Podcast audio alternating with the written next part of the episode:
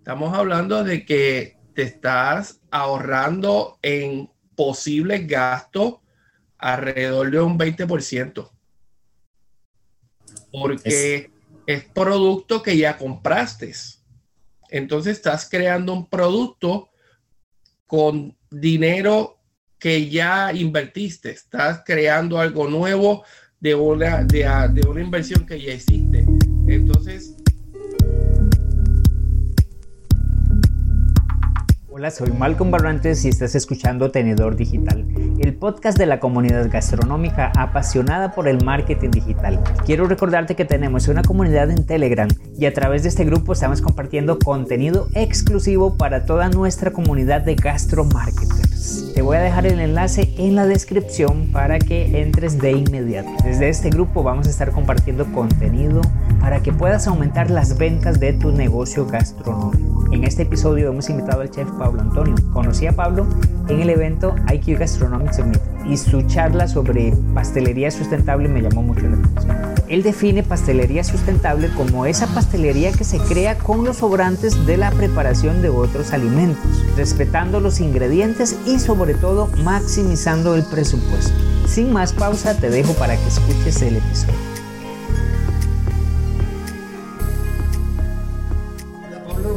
Gracias por estar acá, gracias por compartir hoy con nosotros y con toda la comunidad de gastromarketers. Em, para contextualizar un poco a las personas, tú participaste junto a un grupo de personas que también, entre esos iba yo también de, invitado, en el pasado IQ Gastronomic Summit que estaba desarrollando Ivanesca y Juliana. Y pues tú tenías un tema que me interesó, el, el de pastelería sustentable y cómo maximizar, ¿verdad? Todas estas preparaciones y por eso es que pues eh, te pedí que estuvieras acá y accediste de una forma tan amable. Gracias por estar acá, Pablo. Sí, para mí es un gusto realmente que te haya gustado y que te haya, llamado la atención mi tema, porque sí es un tema que para mí es de suma importancia en muchos aspectos. Eh, como, como dijiste, participé en el IQ, eh, en el IQ Summit, que soy Vanessa y Juliana, ahora hace, una, hace dos semanas, junto a muchos colegas y personas y otros profesionales de la industria.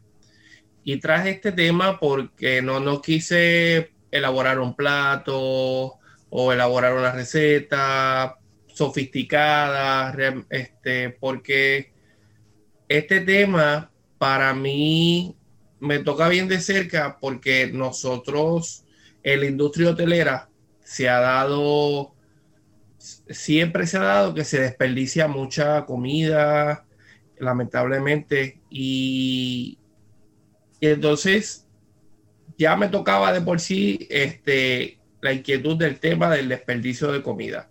Entonces, ya conociendo diferentes colegas, yendo a diferentes pastelerías acá, eh, visitando a, a, otras amistades en sus pastelerías, me di cuenta que esto no es solo de la industria hotelera, me di cuenta que es algo en todos los lugares, el, trabajo del el tema del desperdicio de comida. Y cuando yo le empecé a tocar los temas, me decían, pero esto es algo que no se usa, porque ya, ya elaboré algo con esto y esto no, pues no, no lo usamos para nada y lo botamos. Y ahí es que entra en mí esta inquietud de crear un tema de pastelería sustentable. Para mí, ¿qué es pastelería sustentable? Pastelería sustentable es aquella pastelería que ella misma se autosustenta de las mismas preparaciones que hacemos. Eh, ahí, primero que estamos respetando el producto, que es una de las cosas más importantes para mí, respetar el ingrediente. Eh, segundo, estamos maximizando el dinero de esa inversión, de esa harina, de ese huevo, de ese ingrediente. Estamos sacándole más provecho.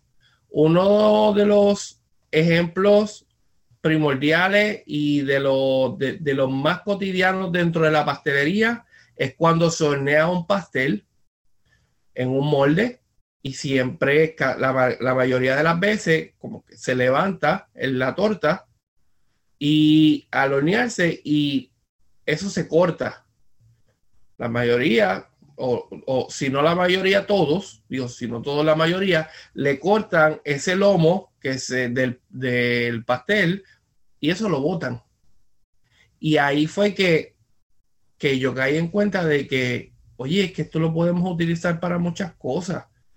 Eh, sí hay personas que lo utilizan para hacer los cake pops, lo que se le llaman los, los, cake pops, que son unas paletitas de, son unas paletas hechas con, con bizcocho. Eh, y se, luego se limpian en chocolate y la, no la sirven. Pero hay muchas más cosas que se pueden hacer con este tipo de cosas. Entonces, desperdicios de panes. Cuando se pica, cuando se empieza a picar pan, las mismas migajas de pan. cuando estamos picando alguna, algún, nosotros le llamamos brazos gitanos, eh, que es como un bizcocho enrollado, en inglés se llama roulette. Eh, como decir, un bizcocho enrollado con una crema por dentro cuando esas preparaciones que son así cilíndricas, siempre las tapitas se botan. Y ahí es que yo en mi trabajo, como empezamos a, obviamente, en el hotel para el que yo trabajo, eh, en uno de mis trabajos, pues yo soy profesor de, repostería en una universidad culinaria aquí en la Florida y también trabajo para una cadena de hoteles eh, aquí en Orlando. Entonces, me dieron, eh, me dieron la libertad de empezar a crear postres para uno de los restaurantes del hotel, para reinventar el menú. Y decidí elaborar un plato con sobras de otras preparaciones. Y lo llevé sin decir lo que era. Cuando hicieron el tasting. Eh, cuando todo el mundo lo prueba, wow, qué espectáculo, qué rico, pero estos sabores me son familiares, pero esto es algo diferente. Y cuando yo les explico lo que es, aquella, aquella cocina se quería caer, porque realmente eran las preparaciones, las obras de las preparaciones que usamos regularmente para los eventos, que entonces se estaban desperdiciando.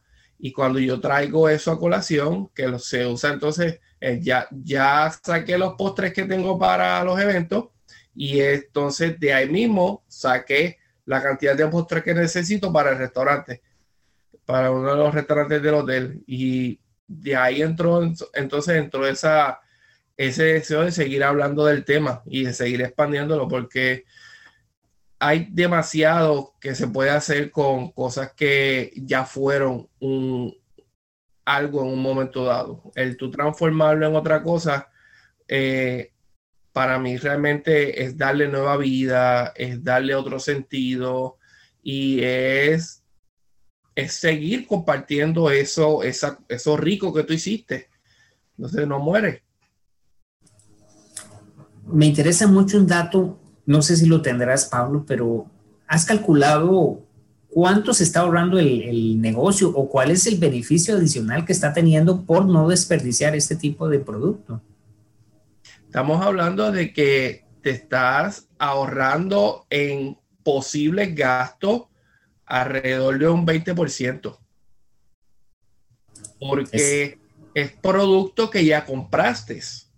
Entonces estás creando un producto con dinero que ya invertiste. Estás creando algo nuevo de una, de, de una inversión que ya existe. Entonces, Puede que sí, quizás tengamos que añadirle un poco más de huevo, un, poco más de huevo a esa mezcla o de crema. Por ejemplo, yo hice unos biscotis ah, hace dos días, hice unos biscotis en el, en el hotel y como estaba hablando, las puntas no se utilizan para la presentación porque la presentación se ve mal. Entonces esos biscotis yo los los molí en el, procesador de alimentos, le añadí dos huevos y tengo una mezcla de torta porque transformé el biscotti que ya estaba cocido con sus almendras, con sus frutos secos y todos esos sabores, eh, lo hice una harina. Lo llevé al punto de que quedara bien pulverizado y lo volví a convertir en una harina que lo único que tenía que añadirle era un ingrediente mojado leudante que no fue que no fuese tan leudante porque recordemos que ya esto tiene baking soda, baking powder y tiene todo esto. Entonces le añadí huevo y tenía una mezcla de una torta, la horneé y esa torta la usé como guarnición para otro de los postres. Entonces se ahorra uno de, un, de un 15 a un 20%. Es interesante lo que estás comentando, Pablo, porque pues vaya, lo que veo acá y lo que puedo descubrir es que se necesita creatividad, o sea, realmente es mucha creatividad para poder convertir un producto que ya habías, bueno, que ya tenía tal vez un acabado casi final, a un nuevo producto, a transformarlo y ahí es donde entra tu arte, donde entra toda tu creatividad de poder identificar cuáles son los o cuál es la materia que ya tienes, cuáles son los ingredientes, qué le puedo agregar para crear un nuevo producto. Súper interesante. Sí, porque ahí es que, como usted dice, la creatividad tiene mucho que ver. Ahí es que entonces se pone a prueba el, el líder de saber si ese líder realmente puede sacar más provecho de tu equipo de trabajo y de tus materiales, este, sacarle más provecho del que ya habías tenido, sin un, estamos hablando de que sin un mayor esfuerzo, porque no es que no es que vamos a empezar una preparación nueva, no es que vamos a, a trabajar muchas más horas, porque tampoco envuelve más horas de trabajo de las que se supone, se hacen dentro de las mismas horas de trabajo que uno regularmente aplica para eso. Entonces, e, es, simplemente tener esa, tener la visión, porque una de las cosas más importantes para hacer este tipo de cosas es la visión, a dónde tú quieres llevar tu pastelería, a dónde tú quieres llevar tu negocio y las herramientas que tienes en la mano, qué puedo hacer con estas herramientas que ya tengo porque si, si me pongo, yo puedo invertir en, en, más materia prima y puedo invertir en otras cosas, pero eh, me va a tardar un poco más en llegar a la meta que yo quiero mi negocio, porque entonces más inversión, entonces me quizás económicamente la, la, la meta económica se atrasa un poco. Quizás la meta de alcanzar un cliente pues sí, este, puede ir a la par. Pero ahí es que también vamos a ver qué cliente estamos atrayendo. Si estamos atrayendo un cliente real que solamente va a tu pastelería por una bonita foto de tu pastel, de tu croissant, de tu torta, pero realmente solamente va por eso, por la única, por la, por una razón solamente estética, o va que el cliente que se da cuenta que sabe lo que tú estás haciendo, que escucha lo que estás haciendo en tu, en tu pastelería, de que estás trabajando con, estás, cuidando el planeta y que estás reinventándote, pues ese es el, ese cliente realmente es el que a mí me gustaría en mi pastelería porque lo va a apreciar más. No simplemente le va a sacar una foto para postearlo en sus redes sociales, sino que ese cliente va a saborearse eso con gusto. Y ahí entramos en cocinar con propósito, porque no es cocinar por cocinar, es cocinar con un propósito. ¿O por qué? Porque quiero crear una experiencia, quiero marcar a las personas, que ahí es que viene el nombre de mi negocio, huellas, porque ese es el punto de, esa es mi filosofía de vida, marcar a las personas este, a través de lo que hago.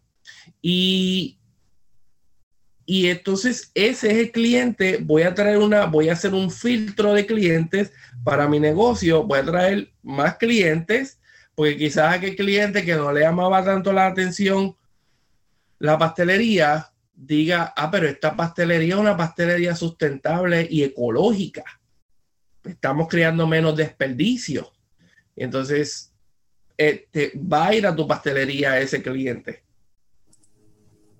Sí, eso pues has dado en un punto interesante, muy, muy llamativo y pues este, recientemente estaba conversando con otra persona que participó conmigo en, en un episodio del podcast, ella es este, Vanessa Rolfini, es comunicadora, pero también así hincapié en esta situación que comentas, la necesidad de identificar a un cliente, identificar una necesidad, en el caso tuyo identificaste más bien tus valores y entonces a partir del, del momento en que dices, bueno, quiero crear, quiero aportar y a través de este, este valor que tengo, a través de la sustentabilidad, voy a buscar personas que se alineen a ese concepto y entonces aquí estás primero diferenciándote del resto de pastelerías y encontrando una comunidad que se va a comprometer contigo porque comparte los mismos valores. Eso es fascinante. ¿Cómo has sentido la creación de esa comunidad? O sea, ¿cómo han empezado? Porque yo sé que crear una comunidad no es sencillo y lleva un trabajo lento, pero constante. O sea, las personas van a empezar a llegar, puede ser que empiecen a llegar como cuentagotas, pero van a llegar y se van a quedar. ¿Cómo has sentido ese desarrollo? Pues mira, he sentido una buena acogida de parte de, de la clientela de acá, de parte de las personas, porque en, el área donde yo estoy es un área completamente turística. Aquí la mayoría de clientes es cliente de to go, es cliente de come y vete, porque lo, el, que, el cliente que viene al área donde yo vivo en Orlando viene pendiente a los parques temáticos, porque quedo vivo bien cerca del área de los parques temáticos. Entonces, eh, el hecho de que llegó, la, llegó esta situación de la pandemia, ha mermado la cantidad de, de turismo en esta zona. Entonces, el cliente que está llega, que, que está en la zona ahora mismo es el cliente local. Que ese realmente es el cliente que a nosotros más nos interesa, más que el turista, nos interesan los turistas, claro que sí, porque el, el yo, yo, le diría que un, un 70% de la población eh, de, negocios en el área se mueva a través del turismo. Pero no podemos descartar el potencial, el gran potencial que tiene el cliente local, porque el cliente local también me va a traer turismo, porque el cliente local tiene familiares fuera del país y van a querer que cuando vengan acá a los parques temáticos también vayan a, al negocio. Entonces, sí ha habido una buena acogida, como usted dice, ha sido un poco lenta, pero son clientes rentables, son clientes buenos, son clientes que van a regar la voz y que, eso, y que van a ser clientes eh, para toda la vida, porque una, si una cosa tienen las pastelerías locales, las pastelerías de pueblo, como decimos nosotros, si algo tienen característico es que tienen clientes por generaciones. Porque ya yo he tenido clientes acá que, ok, yo llevo cinco años en el área de acá, pero ya he tenido una clienta que le hice unos meses después de yo haber llegado aquí a la Florida, yo le hice su, su bizcocho para su quinceañero. Y ya esa clienta me contactó ahora mismo para hacerle su, su bizcocho de bodas.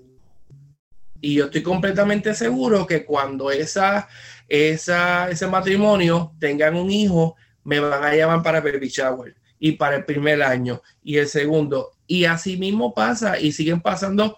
Conozco, tengo muchos colegas que han tenido eh, clientes de generaciones y mira, no, que mi abuela compraba sus pasteles aquí, yo los quiero comprar aquí.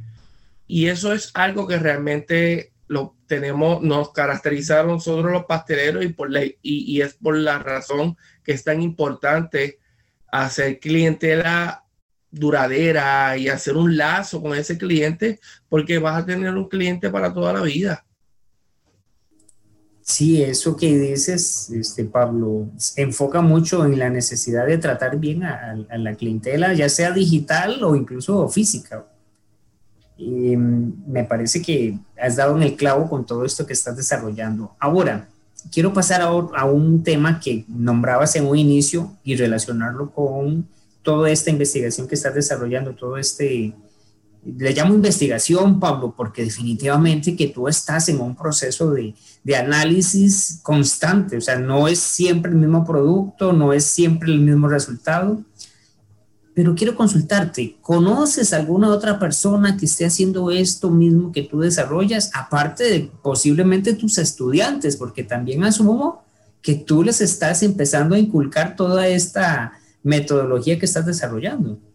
Sí, mis estudiantes están en casa, encantadísimos con el tema, les fascina el tema y me encanta el hecho de haber, de haber, estar en esta etapa de, profesor y poder transmitir eso eh, a, esas futuras generaciones y crear ese valor desde el, desde el aula escolar a esos futuros chefs y futuros profesionales de la gastronomía inculcarles eso, pues realmente me, encanta.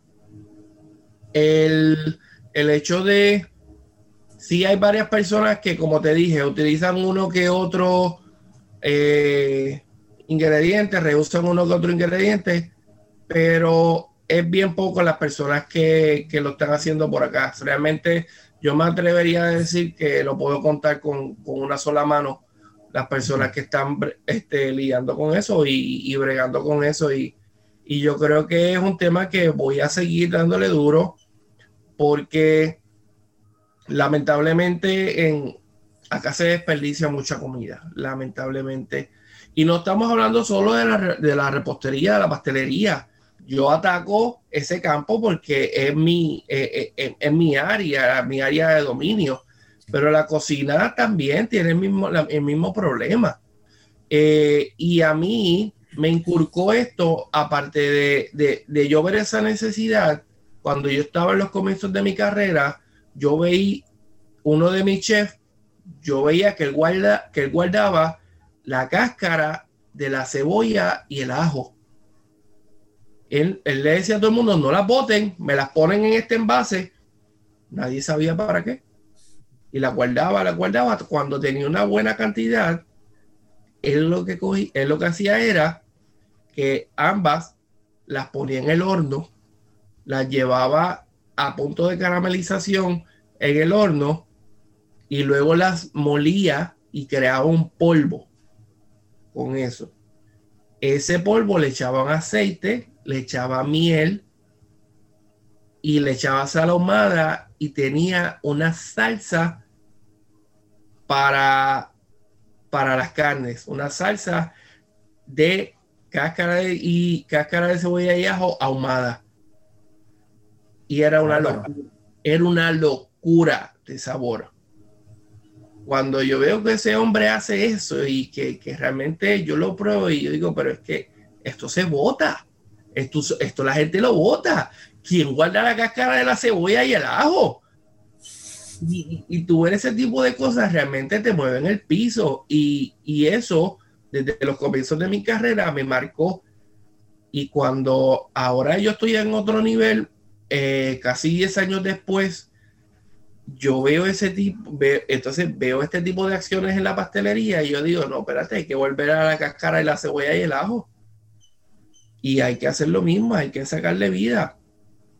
Y entonces ahí es que por eso es que lo traigo ahora, eh, porque realmente lo tengo guardado desde mis comienzos.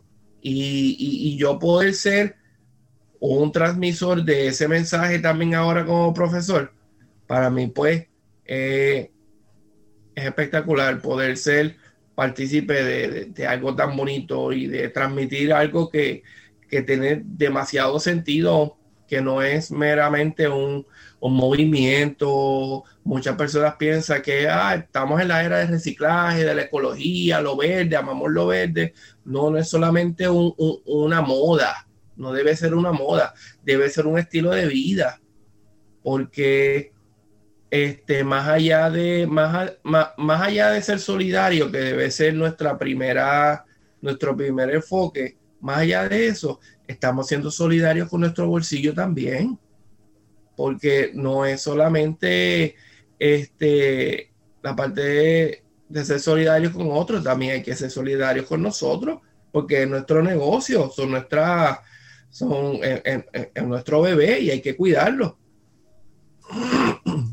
Sí, sí, sí. Este, vaya, pues me dejas con la boca abierta porque esto que dices es cierto, o sea, se está desperdiciando mucho alimento en los diferentes procesos. Tengo como referencia aquí en Costa Rica una joven, una este, persona que está tratando de crear un tipo de producto, eh, contactando directamente a los agricultores, porque ella comenta que mucho del producto que sale al mercado, más del 30% se desecha. O sea, antes de llegar al mercado se desecha un 30% porque son eh, productos que tal vez no tienen la forma característica del producto, qué sé yo, un tomate que no... La, estética bonita para un supermercado. Correcto. Y entonces ella está buscando, a través de este movimiento, ella la ha llamado imperfectly, imperfectly yummy, algo así es como, creo que, que se pronuncia. Y este, contacta directamente a los agricultores antes de que saquen este producto, que lo desechen y ella lo está comercializando con una marca diferente. Bueno, se alinea mucho lo que tú estás indicando de, de, tratar, de, tratar de, de, utilizar el producto de la mejor forma y no y evitando este desperdicio tan alto. Ahora, Pablo, ¿has topado con algún tipo de resistencia por algún de algún tipo de personas, de, de nichos, de grupos, organizaciones, los restauranteros, no sé. Hasta el momento no, porque yo, yo les muestro a las personas que les muestro esto y, y, con las personas que tienen la oportunidad de hablar de esto, yo se los pongo de un modo que ellos entiendan el cómo esto te está afectando a ti como empresario y cómo nos afecta a nosotros como humanidad. Y cuando ya tú le tocas el bolsillo a alguien, le abres los ojos. Y cuando tú le muestras, y cuando tú le muestras lo que te puedes estar ahorrando y las ganancias que puedes estar teniendo, te abre los ojos y te presta atención. ¿Tú quieres que alguien te preste atención? Tócale el bolsillo. sí, sí, eso definitivamente que funciona. Y lo, lo estás demostrando, o sea, estás demostrando ya, ya un 20% de, de, utilidad, perdón, de utilidad no, de ingresos, es, es bastante. Es prácticamente ahora pensando en aplicaciones de delivery para el tipo de nicho que yo pues eh, trabajo con más frecuencia los restauranteros, eh, prácticamente puede ser la comisión que pagan ellos para utilizar las, eh, las apps de, reparto de delivery. Es mucho. Sí, te puedes, con eso puedes cubrir muchas cosas, puedes cubrir incluso un sueldo completo de, uno de tus empleados o mejoras al mismo restaurante. Eh, que dinero, que, que dinero limpio, sin invertir, que te entró. Sí. Pablo, vayamos a un, a un paso más práctico todavía. Ya nos diste dos ejemplos. ¿Cuáles han sido las últimas, los últimos desarrollos? ¿Qué has hecho, qué has descubierto que puedes reutilizar para aplicarlo directamente en algún este, negocio que tienes, en algún, este, alguna pastelería que estés trabajando? El, el chocolate. Sí. A ver, cuéntanos. Eh, yo, eh, dentro, de mi, pues, dentro de mi carrera, mi especialidad es el chocolate. Yo soy chocolatero de profesión también, trabajo haciendo esculturas en chocolate eh, y participo en diferentes competencias, eh, bregando con esculturas en chocolate. esos son los medallas y trofeos que están atrás. entonces, pero sí, dentro de la chocolatería, algo que yo les, enfatizo mucho a mis estudiantes y a toda aquel este, persona que trabaja con chocolate es el, desperdicio tan grande que hay de chocolate sin, por, por desconocimiento, porque no es que lo hacen a propósito, es por desconocimiento. un ejemplo de eso es en la bombonería, ese chocolate que queda alrededor de los moldes cuando se, agrega el chocolate al molde, eh, el chocolate que cae en la mesa, eh, gotitas de chocolate que caen en ciertas partes, nosotros, yo me he dado la tarea de enseñarles que, ese chocolate que se secó del molde, que esas gotitas que están esparcidas por, por, todo el, por toda la mesa, por por todo el tope de mármol, eso es dinero. Y he visto muchas personas, si no la gran mayoría, que cuando pasan la espátula de metal sobre el mármol, este chocolate que recogen lo tiran a la basura. Y ahí entonces este, me, di, me di cuenta de eso en la, en la universidad y pegué el grito y me dijeron, ¿qué? ¿Qué pasó? Pero cuando les explico y los llevo a dólares y centavos, estamos hablando que la materia prima en sí del chocolate es una materia prima costosa. El, el, chocolate de cobertura, que es el que trabajamos en la bombonería, es costoso. Y cada gota, cada trazo de chocolate que tiramos a la basura, pues es dinero que se pierde y es dinero que te, es chocolate que te va a dejar de producir dinero, porque estamos, el chocolate, incluso las mismas esculturas de chocolate. Yo trabajo en un hotel en el que trabajé, nos, yo, yo reutilizaba el, las esculturas de chocolate que hacíamos, estamos hablando de esculturas de 70 y 80 libras de chocolate cada escultura, son grandes. Y yo reutilizaba ese chocolate cinco veces. Hacía una escultura y yo estaba, obviamente estamos hablando de un chocolate que, no, no, no se consume, que sigue siendo el mismo tipo de chocolate costoso. Pero este chocolate sí se puede consumir y todo lo que se pone ahí se hace apto para el consumo, pero las personas no lo quieren romper y comerse. Y entonces, porque le, duele romper el, trabajo del artista. Eh, entonces nosotros lo llevamos de vuelta al, área de chocolate en el hotel, lo rompemos, nos divertimos rompiéndolo encima de la mesa, e incluso creamos una ceremonia y todo. y luego se derrite ese chocolate y vuelve y se reutiliza. Es una de las grandes ventajas del chocolate. El pastel, una vez lo armaste, incluso los pasteles que se hacen en, en fond, en lo que se le llaman los dummies, que son los falsos pasteles, que se cubren solo con pasta laminada. Luego de esa boda, que utilizaste ese falso pastel para solamente exhibición, no puedes reutilizarlo nuevamente. Se tiene que ir completo a la basura. Pero el chocolate sí. El chocolate vuelve y se derrite todo y luego vuelve y se saca otro producto de ahí. Nosotros hemos, yo, eh, hemos estado en ese hotel donde trabajé y tuvimos una, una escultura ensamblada en el mismo lugar por un año completo y no se desmereció, este, pero entonces luego cuando ya la necesitábamos ese chocolate, igual lo derretimos luego de un año, igual lo derretimos e hicimos algo nuevamente. El chocolate, siempre y cuando esté en, en la temperatura adecuada, en el lugar adecuado, no va a coger hongo, no se va a fermentar, porque primero se hizo el trabajo del atemperado, que es una de las cosas más importantes con el chocolate. Luego que pasa ese temperado, que es como decir, luego que pasaste la prueba de fuego, estás hecho a prueba de todo. Es lo mismo con el chocolate. Cuando pasas el atemperado, lo único que no vas a resistir es el caliente, pero todo lo otro lo puedes resistir.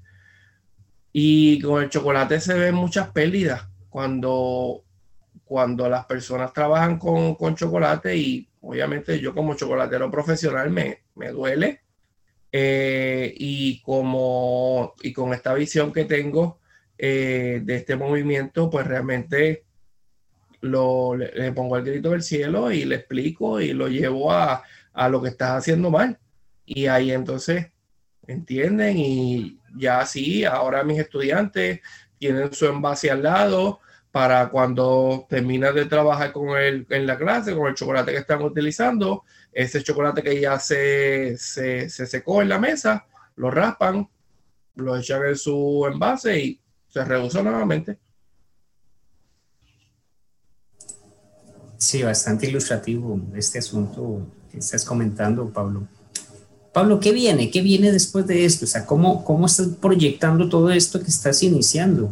Que ya pues estás, eh, eh, ya estás bastante posicionado en, en, tu ciudad, pero viene un grupo de jóvenes que estás también eh, sensibilizando con esta situación. ¿Qué visualizas tú con todo este movimiento de pastelería sustentable?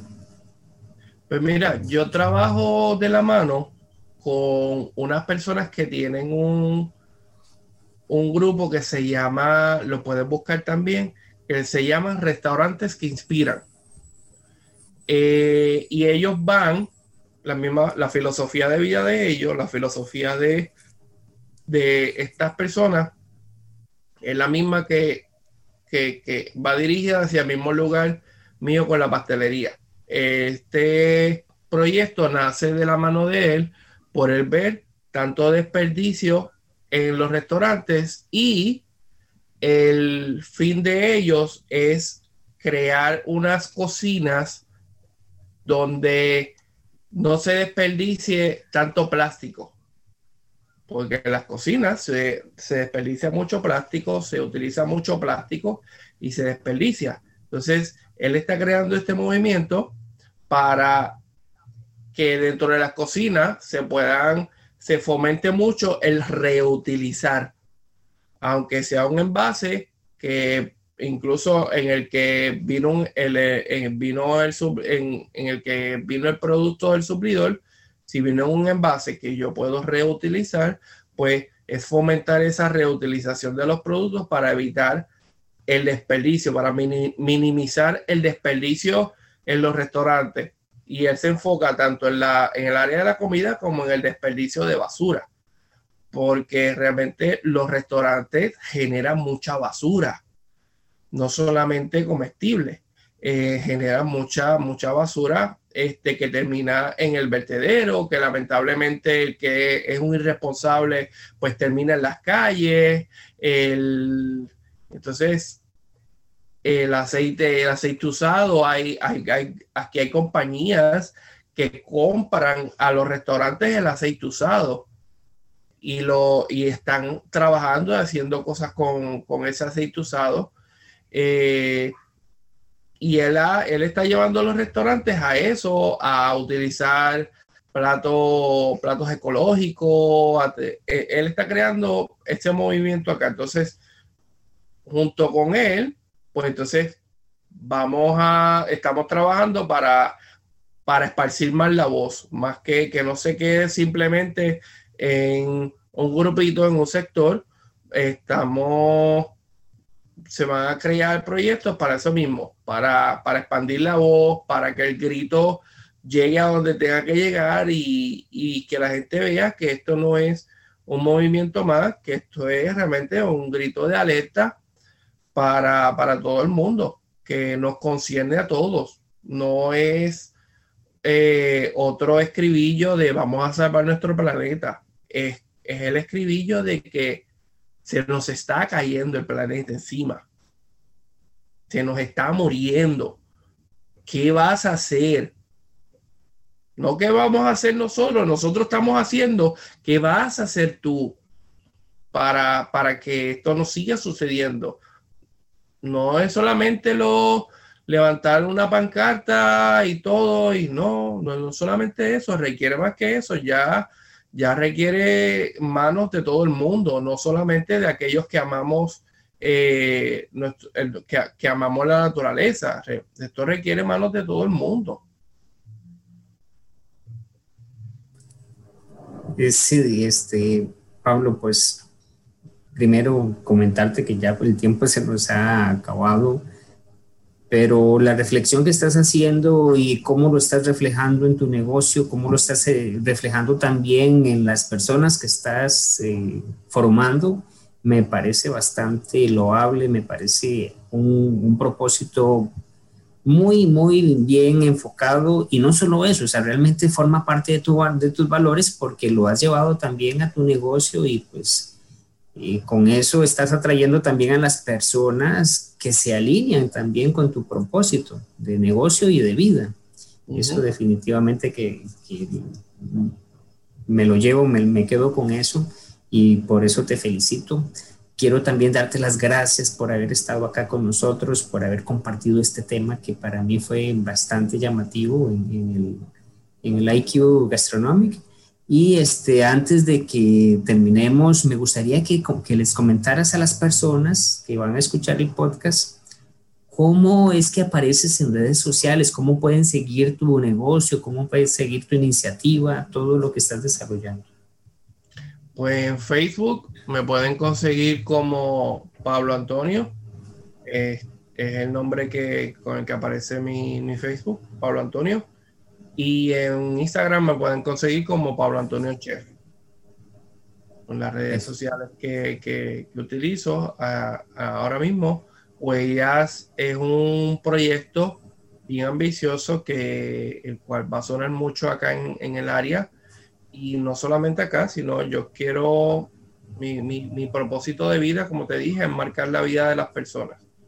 Y yo voy a tener una pastelería basada en las Naciones Unidas. Yo quiero gente de todas partes del mundo ahí que podamos este, crear este, muchos empleos y que podamos crear este, y, preparar esa futura generación este, con, con, un buen propósito. Bueno, pues este, voy a estar atento a todo lo que vayas desarrollando y espero que no sea la última vez que estés por acá, Pablo. También, pues desde ya te hago eh, la invitación para una futura grabación también del podcast, así que tómalo en cuenta y pues de nuevo agradecerte de haber estado acá. Aquí a las órdenes siempre, cuando me necesite, usted me deja saber y, y ahí estaremos. Y cuando pase toda esta situación, nos preparamos para irnos a Costa Rica. Aquí te esperamos.